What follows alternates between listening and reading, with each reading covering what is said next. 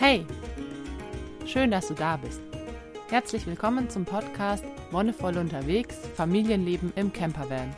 Mein Name ist Petra und ich freue mich, dass du bei diesem Abenteuer dabei bist.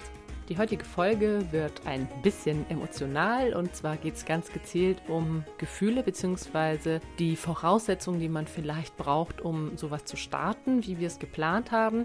Es ist gerade ganz spannend, weil tatsächlich heute der Tag ist, an dem wir unsere Wohnung abgegeben haben und ich habe in den letzten Wochen relativ viele Kommentare bekommen, relativ viele Reaktionen natürlich auch auf das, was wir vorhaben.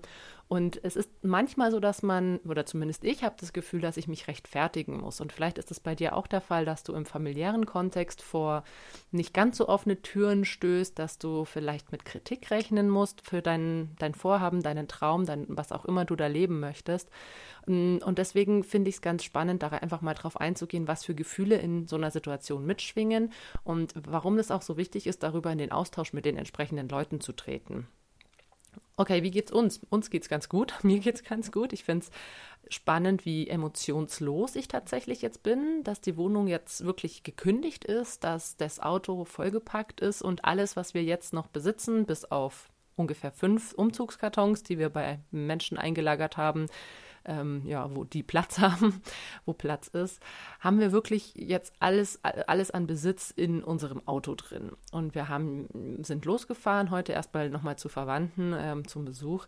Und es war spannend, dass ich da wirklich auch gar kein, kein Wehmutsgefühl oder kein Abschiedstrauergefühl oder sowas hatte, sondern eher in dieser freudigen Erwartung war. Ich meine, bei manchen Menschen ist beides vorhanden. Ich weiß nicht, vielleicht bist du eher ein Typ, du neigst vielleicht auch eher zu Melancholie. Ich bin eigentlich gar nicht so der Typ dafür und hast es dann vielleicht ein bisschen schwerer, auch selbst Abschied zu nehmen. Bei uns war es jetzt allerdings auch der Fall, dass wir jetzt die letzte Woche ziemlich genervt waren, weil so ein Auszug echt, also wenn es kein Umzug ist, dass du sagst, du packst die Sachen ein und packst sie dann wieder aus und es ist eigentlich total egal, wie du es einpackst, äh, solange du genug Kartons hast.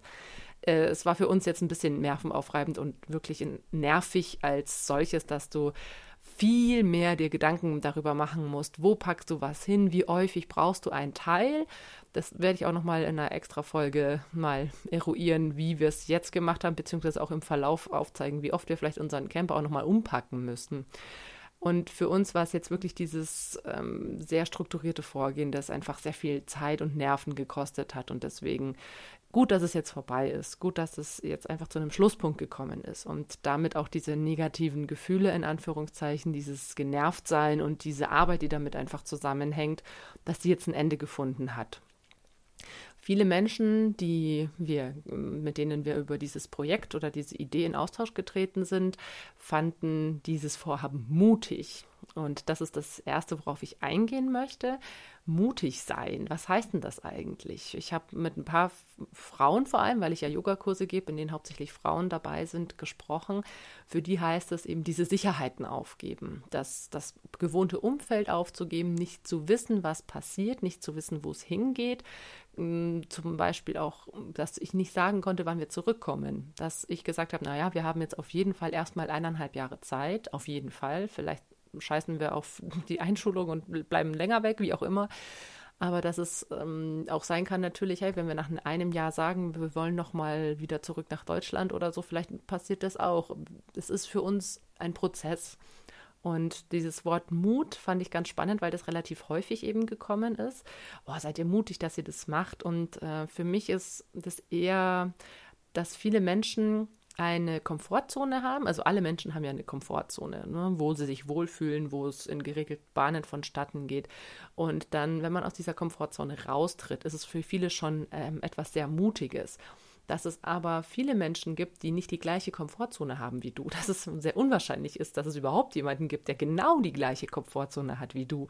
Das ähm, ist vielen nicht bewusst oder das wird erst vielen im, im Denken klarer, dass, dass Menschen individuell und unterschiedlich sind. Wenn ich dann erkläre, naja, wir haben zumindest die Sicherheit, dass wir immer wissen, wo wir schlafen, wir haben immer die Sicherheit, dass wir uns haben, dass wir auch natürlich dieses Abenteuer deswegen suchen, weil wir uns auch selber ein bisschen an unsere eigenen Grenzen bringen wollen. Das ist natürlich für uns ein ganz großer Lernprozess. Wie schaffen wir es als fünfköpfige Familie, uns zu organisieren und wie schaffen wir es in Ländern, wo wir vielleicht die Sprache nicht so gut oder gar nicht sprechen, uns auch zu verständigen und zurechtzukommen? Für uns hat es weniger was mit Mut als mit einer Herausforderung zu tun, die wir ja bereit sind einzugehen.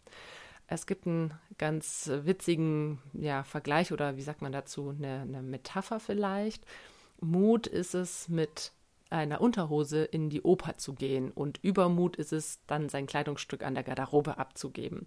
Und ähm, ich denke, das trifft es ganz gut, weil das spiegelt eigentlich nur wieder, wie Mut hat was mit den äußeren Reaktionen auch zu tun. Also ich kann jetzt sagen, okay, ich gehe jetzt mit meiner Unterhose in die Oper, muss damit rechnen, dass ich dumm angeguckt werde, dass ich vielleicht auch mit Kritik rechnen muss, dass ich mit dummen Kommentaren rechnen muss. Und das, das war jetzt zum Glück noch nicht der Fall. Also bei uns war es jetzt bisher immer so, dass wir auf entweder auf Faszination getroffen sind. Boah, krass, mit drei kleinen Kindern könnt ihr das machen. Das ist ja schon sehr mutig, eben diese Komfortzone zu verlassen. Oder dass es eben ein, ein sehr bestärkendes, boah, das hätte ich eigentlich auch gerne mal gemacht oder das würde ich auch gerne nochmal machen war. Es war jetzt selten so, dass wir ähm, auf Kritik gestoßen sind, kam aber auch vor. Und das ist das nächste, ähm, dass es quasi ein, ein Übergeschnapptsein ist, ein, ein völliges verantwortungsloses Verhalten. Damit wurden wir auch konfrontiert. Ähm, Finde ich ganz spannend, denn diese Kommentare kamen häufiger von der bisschen älteren Generation. Also aus unserer Generation war es meistens so, dass es mit, boah, faszinierend und erstaunlich und ähm, bereichernd wahrgenommen wurde und aus der älteren Generation, ich sag mal Eltern und Großeltern, so un ungefähr altersmäßig, war es dann eher so, äh, das ähm, ist doch total bescheuert, in Anführungszeichen, das, ähm, da verwirklicht ihr irgendwie nur eure Bedürfnisse oder ihr schaut gar nicht auf das, was die Kinder brauchen und ähm, ihr gebt alles auf, das ist doch total gar Quatsch, was ist, wenn es nicht klappt und ihr zurückkommen wollt oder müsst. Mm, das ist ein ganz anderer Ansatz. Und da spielen, glaube ich, sehr, sehr viele Unsicherheiten mit rein. Unsicherheiten, die die Menschen für sich selbst haben. Und vielleicht auch Angst. Und Angst ist das Gefühl, das ähm, sehr einschränkend ist. Angst zeigt dir Grenzen auf. Wo gibt es mögliche Hindernisse und Schwierigkeiten? Wenn du Angst hast, bist du immer in einem sehr engstirnigen mm, Tunnel unterwegs. Du bist wirklich in einem Tunnel unterwegs, wo du rechts und links keine Abzweigung siehst. Und wenn du diese Angst ablegen kannst, dann siehst du, dann bist du auf einer offenen Straße und siehst, links geht ein Weg weg, rechts geht ein Weg weg. Du kannst geradeaus fahren, du kannst auch umdrehen, wenn es sein muss. Ich meine, in einem Tunnel kannst du manchmal nicht mal umdrehen. Aber genau das ist es, was Angst macht. Angst lässt dich wirklich nur noch in einer Bahn denken und häufig in einer Bahn, die nicht sehr zielführend ist. Angst spielt auch auf unser ältestes Teil, den ältesten Teil unseres Gehirns zurück, das Reptiliengehirn, das Stammhirn, wo es wirklich nur ums Überleben geht. Und Angst ist ein Mechanismus, der sehr nützlich sein kann, weil der Stress hervorruft und weil wir früher wirklich, wenn wir irgendwie vom Säbelzahntiger standen, dann halt entweder kämpfen konnten oder wegrennen konnten und da dieser Tunnelblick sehr zielführend war, weil wir wussten, okay, wir müssen uns jetzt um unser Leben kümmern und wir können jetzt nicht irgendwie noch nebenbei irgendwie Bananen pflücken oder sonst was machen. Und diese Angst, die, wie gesagt, in den Generationen meiner Eltern und Großeltern so ein bisschen mitschwingt, ist natürlich auch so eine gewisse Existenzangst, mit der diese Generation vielleicht auch mehr konfrontiert war als ich jetzt konkret. Ne? Also ich habe mich auch nie dazu entschlossen, irgendwie ein Haus zu kaufen oder zu bauen, wo man sich schon mal in so eine finanzielle Situation bringt, die teilweise angsteinflößend sein kann. Und für mich war es auch immer so, dass ich sehr angstfreies Leben führen konnte, dass ich zum Beispiel mit, von meinen Eltern her, klar kriegt man auch immer wieder Muster mit, aber ich konnte sehr frei mich entfalten und die Generation meiner Eltern und Großeltern, die waren entweder noch im Krieg oder sind eben von Kriegskindern großgezogen worden und da schwingt die Angst natürlich auch immer mit. Würde jetzt zu weit führen, das nochmal auszuführen, aber das Spannende oder der Knackpunkt ist, dass Leute, die dich vielleicht ähm, hinterfragen oder die, der, die dein Vorhaben in Frage stellen, dass die meistens in Sorge sind. Also das fand ich auch ganz spannend in dem Gespräch, wo rauskam, naja, wir wollen ja nur das Beste für euch und, und wir wollen ja nicht, dass ihr irgendwo am Ende der Welt seid und an einer Grippe irgendwie kurz vorm Sterben seid, weil ihr nicht die entsprechenden Medikamente oder so dabei habt. Und klar sind das vielleicht in einer gewissen Welt begründete Vorstellungen oder begründete Ängste, aber bei uns ist es so, dass wir uns ja auch vorbereiten. Und bei uns ist es auch so, dass wir genau mit diesen Themen nicht mit einer Angst rangehen, sondern mit einer, okay, was wäre wenn? Okay, wenn wir krank werden, ja gut, dann schauen wir halt, dass wir irgendwie ins Krankenhaus kommen, wenn wir es nicht haben oder sowas. Wenn du Angst hast und wenn du in diesem Gefühl der Angst festhängst, dann siehst du die Lösungen nicht. Dann denkst du dir so, oh Gott, ich bin krank, Hilfe, ich habe keine Medizin dabei, was soll ich tun? Oh mein Gott, oh mein Gott, oh mein Gott. Das ist so ein bisschen übertrieben, aber im Endeffekt funktioniert dein Gehirn dann nur noch so. Und das Gegenstück dazu ist tatsächlich Liebe. Also Liebe zu dir, zu deinen Mitmenschen und zum Leben. Wenn du das Leben bejahst und wirklich angstfrei da reingehst, das heißt nicht, dass du nicht auch mal in Sorge sein kannst. Natürlich kannst du dir auch mal Gedanken machen, oh Mist, jetzt habe ich irgendwie äh, vergessen, mein Trinkwasser aufzufüllen, wo kriege ich denn jetzt was her? Klar, solche Sachen können immer mal wieder passieren, aber wenn du mit einem positiven Impuls rangehst, mit einem liebevollen Impuls zu dir, du kümmerst dich um dich, du kümmerst dich um die Menschen, die mit dir unterwegs sind, dann ist es was, was die Grenzen sprengt. Dann ist es nicht dieser Tunnel, sondern diese, diese Autobahn mit enorm vielen Abzweigungen. Und Liebe als Grundgefühl ist im Gegensatz zur Angst ein Gefühl, das das Unbekannte sucht, das das Unbekannte auch so ein bisschen er, erforschen will. Denn die Liebe weiß, dass im Unbekannten was, was ganz Spannendes lauern kann. Also wenn wir in, in Liebe handeln oder auch mit, mit einem erfüllten Leben, also mit einem liebevollen Leben handeln, dann werden uns viel mehr Situationen begegnen, die uns bereichern, viel mehr Situationen, die uns wirklich Geschenke machen. Es klingt jetzt vielleicht ein bisschen, vielleicht für manche ein bisschen spirituell oder abgehoben, aber es sind die Erfahrungen, die, die ich einfach gemacht habe. Und es ist, ist so spannend zu sehen, dass wenn du wirklich in einer positiven Grundstimmung bist, du kannst es meinetwegen auch was an, irgendwie anders nennen, wenn der Liebe zu ein hochtrabendes Wort ist. Aber letztendlich ist Liebe das positivste Gefühl, das mir halt so einfällt, wohingegen eben die Angst, was, was fast schon am, am negativsten für mich ist. Also weil Angst wirklich was sehr Zerfressendes sein kann. Die Angst kann dich auch in eine Depression führen. Aus Angst heraus entsteht sehr, sehr, sehr viel Schlechtes. Und genauso aber kann aus der Liebe sehr viel Gutes entstehen. Wenn für dich ein anderes Gefühl das Positive schlechthin ist, Freude. Für mich ist Liebe einfach nochmal eine verstärkte Form von Freude. Dann von mir aus kann es auch bei dir Freude sein. Nenn's wie du willst. Es geht darum, dass du mit dem Unbekannten liebäugelst, dass du dir denkst, hey, da wartet irgendwas, da wartet eine Erfahrung, da wartet irgendwas, was mein Leben bereichern kann, irgendwas, womit ich gestärkt aus der Situation herausgehe. Und Liebe denkt auch in sehr großen Maßstäben. Ne? Jetzt bei mir ist es, wie gesagt, so, ich sehe eben diese ganze Reise. Ich habe nicht ins kleinste Detail geplant, wie wir irgendwas machen. Das ist auch eher was, was mit Angst zu tun hat. Etwas genau zu planen und genau wissen wollen, wie es funktioniert, weil dir das wieder Sicherheit gibt. Für mich ist hm, Sicherheit nicht zu wissen, was morgen oder in einer Woche ist.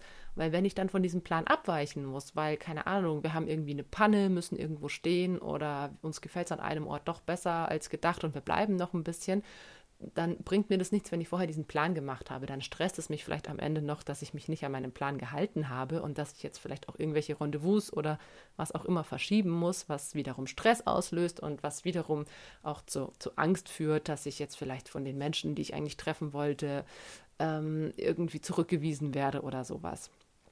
Und für mich ist eben diese positive Grundstimmung ganz wichtig. Und das ist auch was, was ich in den Reaktionen versuche immer einerseits für mich zu sehen, auch wenn jemand sagt, ähm, boah, ihr seid so mutig, ich könnte das nicht. Ähm, das ist natürlich hauptsächlich auch ein Selbststatement von der Person. Ähm, manche Menschen gibt es aber, ich weiß nicht, ob du dazu gehörst, die das dann trotzdem auf sich übertragen. So, naja, ich kann das schon, klar, aber ich weiß auch, dass ich ein ganz anderes Leben als die andere Person habe.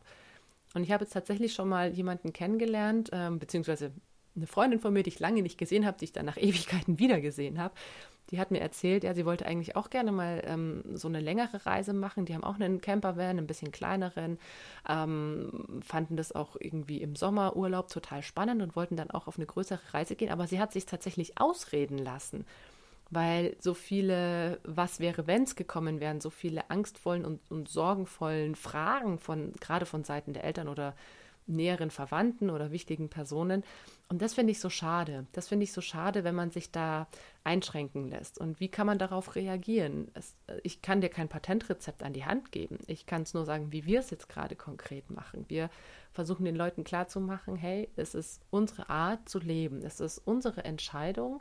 Und es ist das, was wir jetzt für richtig halten, eine Erfahrung zu machen, Zeit mit den Kindern zu verbringen, 24-7 auf einem Haufen zu sitzen. Natürlich kann man sich immer mal wieder auch Zeit rausnehmen, aber gerade diese ganz intensive Familienzeit zu nutzen, die wir jetzt haben, und das ist für uns weniger wichtig ist, irgendwo ein Haus zu haben oder mega viel Hab und Gut, sondern dass es für uns wichtig ist, dass wir uns haben, dass wir diese Beziehungen haben. Ich weiß nicht, falls irgendjemand äh, von den Zuhörerinnen oder Zuhörern Soziologie studiert hat. Ähm, ich finde es immer so ganz spannend mit Pierre Bourdieu, das ist ein französischer Theoretiker, der sagt, es gibt verschiedene Formen von Kapital. Und klar gibt es das finanzielle Kapital, ne? wie viel Kohle habe ich, wie viele Häuser besitze ich oder was auch immer. Aber es gibt eben auch das soziale Kapital. Welche Beziehungen habe ich? Wie gut sind diese Beziehungen? Mit welchen Menschen umgebe ich mich und wie, wie sehr bin ich in der Lage, in sozialen Austausch in Kontakt zu treten? Und das, für mich ist das Wichtige, dass ich aus solchen, aus solchen Reisen oder aus solchen Erfahrungen mit ganz viel sozialem Kapital rausgehe. Dass ich mir denke, ich treffe einfach super viele Leute und kriege super viele Geschichten mit und vielleicht, wer weiß, vielleicht ergibt sich was draus. Vielleicht finden wir irgendwo in sonst wo Albanien, Kroatien oder in Norwegen, irgendwo finden wir vielleicht Gleichgesinnte, die wir hier jetzt noch nicht gefunden haben, die einen ähnlichen Lebensstil haben, die sagen, hey, uns ist irgendwie Besitz nicht wichtig, wir wollen in Gemeinschaft leben und wir wollen irgendwie uns vielleicht auch selbst versorgen und wir wollen, dass die Kinder eine coole Zeit haben und wir wollen schauen, dass wir möglichst nachhaltig leben. Hey, vielleicht finden wir einfach solche Leute, die sind da draußen irgendwo. Und das ist natürlich auch mit ein Grund für unsere Reise, dass wir schauen, hey, wie kann man einfach Familienleben nachhaltig gestalten und vor allem sozial und umweltverträglich gestalten. Es kann natürlich auch tausend andere Gründe geben, warum Menschen sich entschließen, im Bus zu leben. Wenn du selber unterwegs bist, vielleicht ist dein Grund auch die Einsamkeit. Vielleicht sagst du, ich habe überhaupt keinen Bock auf diese turbulente Gesellschaft hier in Deutschland. Da kenne ich einfach auch einen guten Freund, der das deswegen gemacht hat. Der hat sich einfach seinen Hochdachkombi, was war es, ich glaube ein Peugeot-Partner oder so, hat er sich geschnappt, mit dem Nötigsten ausgestattet, ist aus seiner WG ausgezogen, hat er zum Glück eh nicht so viel wie wir jetzt. Wir hatten jetzt ein, ein Häuschen, ne, das wir ausgeräumt haben, aber er hatte nur ein WG-Zimmer, hat sich dann diesen Hochdachkombi einfach mit dem Nötigsten vollgemacht und hat gesagt, er hat keinen Bock auf diese turbulente Gesellschaft und er will einfach mal raus. Er will zu sich finden, auch ein bisschen so eine Art von Selbstverwirklichung. Und klar, das finde ich ist auch ein vollkommen nachvollziehbarer Grund, weil ich finde unsere Gesellschaft auch echt schnelllebig und turbulent und kann das total nachvollziehen. Und ich hoffe natürlich auch, dass wir mal die Zeit haben, ein bisschen zur Ruhe zu kommen, ein bisschen über unser Leben nachzudenken, was wir zwar schon tun, aber einfach frei von diesen Zwängen auch zu sein. Und deswegen, um so ein bisschen auf den Anfang zurückzukommen, bin ich jetzt in total freudiger Erwartung. Also ich habe wirklich kein bisschen Wehmut und kein bisschen Zweifel auch. Ich bin der festen Überzeugung, dass wir eine Daseinsform finden werden, die uns taugt, dass wir eine Route fahren werden, die einfach super schön ist, dass wir Menschen kennenlernen, die uns total bereichern und mit denen es einfach spannend sein wird, Gespräche zu führen. Und ich bin tatsächlich überhaupt nicht traurig. Ich freue mich mega drauf. Ich meine, wir haben uns jetzt auch ewig lang darauf vorbereitet. Es ist jetzt einer, nein, ein Jahr und ein Monat her, dass wir uns den Bus gekauft haben. Wir haben jetzt seit ein Jahr und ein Monat, nicht ganz, weil er auch noch zwischendurch in der Werkstatt war, sagen wir ein Jahr uns damit beschäftigt, ihn auszubauen und diese Reise vorzubereiten. Und jetzt ist es einfach endlich soweit. Das ist jetzt für uns wirklich der Punkt, wo wir sagen, geil, es geht los. Da haben wir so Bock drauf. Wenn du merkst, dass du noch traurig bist, oder wie gesagt, manche Menschen sind von Haus aus ein bisschen melancholischer. Es gibt natürlich auch Menschen, die noch irgendwas haben hier, die wirklich in diesem Leben, das sie so normal gelebt haben, vielleicht noch irgendwas haben, was sie noch nicht ganz loslassen können. Und dann spür einfach mal rein. Ist es vielleicht wirklich eine Freundschaft, an der du total hängst, wo du dir denkst, boah, das wäre total schade, wenn die jetzt durch die Reise abreißt? dann sei dir gewiss, es, es wird Möglichkeiten geben, dass du diese Freundschaft aufrechterhältst. Ihr werdet einen Weg finden, auf jeden Fall. Oder manche sind eben auch traurig, ihre Eltern oder ihre Geschwister vielleicht länger nicht zu sehen. Ich werde meine Eltern und meinen Bruder auch länger nicht sehen. Aber ich weiß, ich komme wieder. Ich weiß, ich werde irgendwo Internet haben und man kann einfach mal eine Videotelefonie-Session machen. Und ich weiß, dass, dass diese Erfahrung, die ich jetzt machen werde, mein Leben so weit bereichern kann, dass ich davon nur profitiere. Und das wünsche ich natürlich allen. Das wünsche ich dir, das wünsche ich eigentlich allen Menschen, dass sie Erfahrungen machen, von denen sie profitieren. Und bei uns ist es jetzt einfach gerade diese Reise zu machen. Wie gesagt, ich freue mich total Ab der nächsten Folge wird es auch vermehrt Reiseberichte tatsächlich geben. Es wird auch ein bisschen Infos darüber geben, wie wir es zum Beispiel eben mit Waschen machen, welche Produkte wir nutzen, wie wir es mit dem Schlafen handhaben werden. Nachdem wir das immer nur in so kurzen Trips jetzt gemacht haben, finde ich es einfach auch spannend zu sehen, wie sich das auf so einer Langzeitreise entwickelt und wie es jetzt tatsächlich ist, mit allem, was man so braucht, unterwegs zu sein. Also es ist natürlich auch schon ganz spannend. Und ähm, deswegen freue ich mich total, wenn du weiterhin dabei bist. Die nächste Folge gibt es dann in zwei Wochen, vielleicht schon mit den ersten Einblicken in unser Reiseleben. Und da freue ich mich, wenn du wieder dabei bist. Wenn dir die Folge heute gefallen hat, freue ich mich natürlich auch, wenn du sie teilst oder wenn du es weiter sagst. Und dann hören wir uns bald wieder. Bis dahin wünsche ich dir alles Gute, bon voyage und einen wonnevollen Tag.